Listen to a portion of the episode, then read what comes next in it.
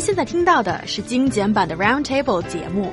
想收听并下载一小时完整节目，请关注我们的微信公众账号 EZFM Roundtable，然后发送关键词“完整版”获取下载方式，或者直接下载轻松调频 App。It is the beginning of a new semester and some universities across China are setting up tented camps for parents who are seeing off their college freshman children. On Chinese social media, netizens discuss if these so-called tents of love or 爱心帐篷 are indeed a sign of love or if they epitomize the non-independence of Chinese post-1990s generation, as these are the young people that are going to yes. college right now.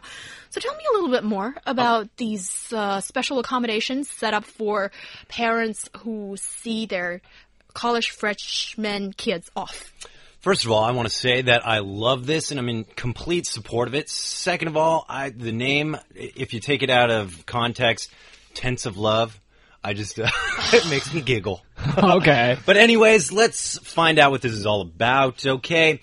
It's the first week of the new semester at Nanjing's Forestry University. While new students are getting enrolled and settled in their dorm rooms, their parents sleep in tents in the university sports hall.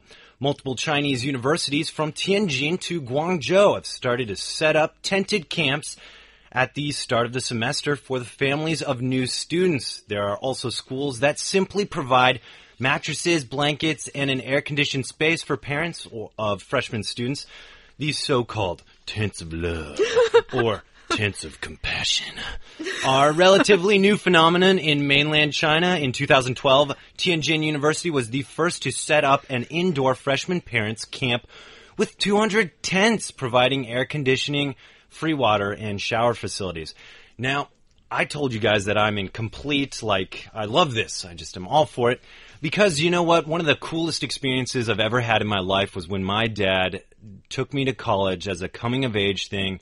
You know, I had always lived in the house with my parents. I'd always had them. So this was tough for me. And I imagine it was tough for my dad. But, you know, I remember it was, he was telling me, hey, my dad dropped me off on my first day of school and stayed with me uh, that first night. And uh, I wanted to do this with you, Ryan, because I think it's a coming of age thing. And, you know, he's saying, Ryan, this is going to be the beginning of the rest of your life. This is where you become a man. I'm so proud of you. I love you. And I'm excited to see what you accomplish in life. And every parent deserves the right to tell their kid that and stay in a tent and whatever they have to do to be able to tell their kid that I love it. I have to say it's very tough to refute that, especially after such a dramatic performance. I certainly appreciate the effort. But just to play devil's advocate, mm, let mm. me say, trying to play devil's advocate because in theory, I actually completely understand the sentiment behind that. I think it's a good thing that people can see their children off. That being said, you know, some people think this is not necessary because you are a college student already.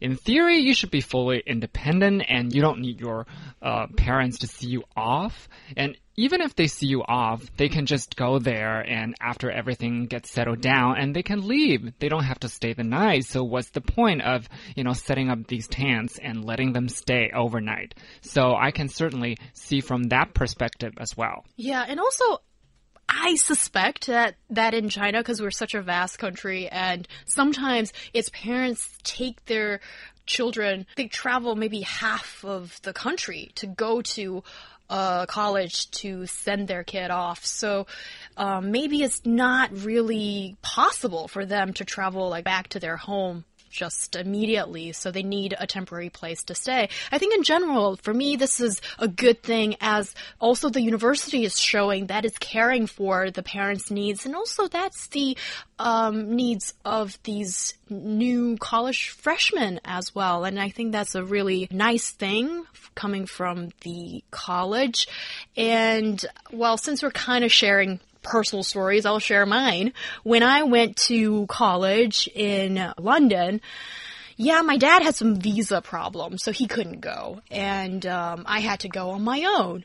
And I remember feeling very grown up and very brave. And uh, of course, I was really excited to go to a new campus and meet all new people, get settled in in college accommodation and all that.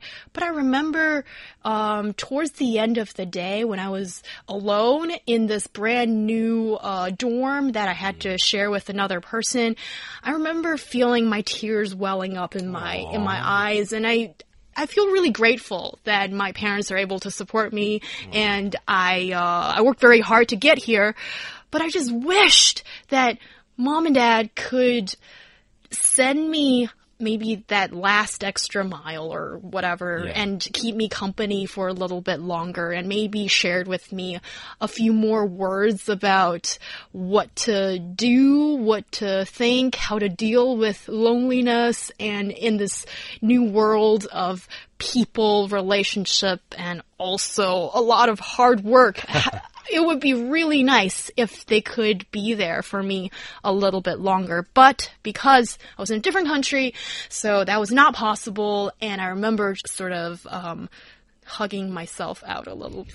Oh, like this, you know, um, and just told myself, you know, toughen up. You're in almost an independent young woman now.